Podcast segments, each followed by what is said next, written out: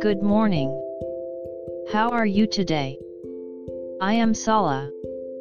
Let's start today's Bible. Today's Bible verse is Rome 8:26. I'll read. Likewise the Spirit also helps in our weaknesses. For we do not know what we should pray for as we ought, but the Spirit Himself makes intercession for us with groanings which cannot be uttered.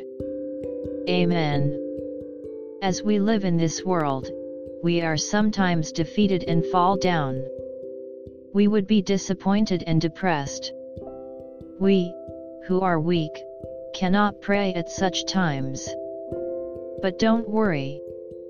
The Holy Spirit will intercede on our behalf.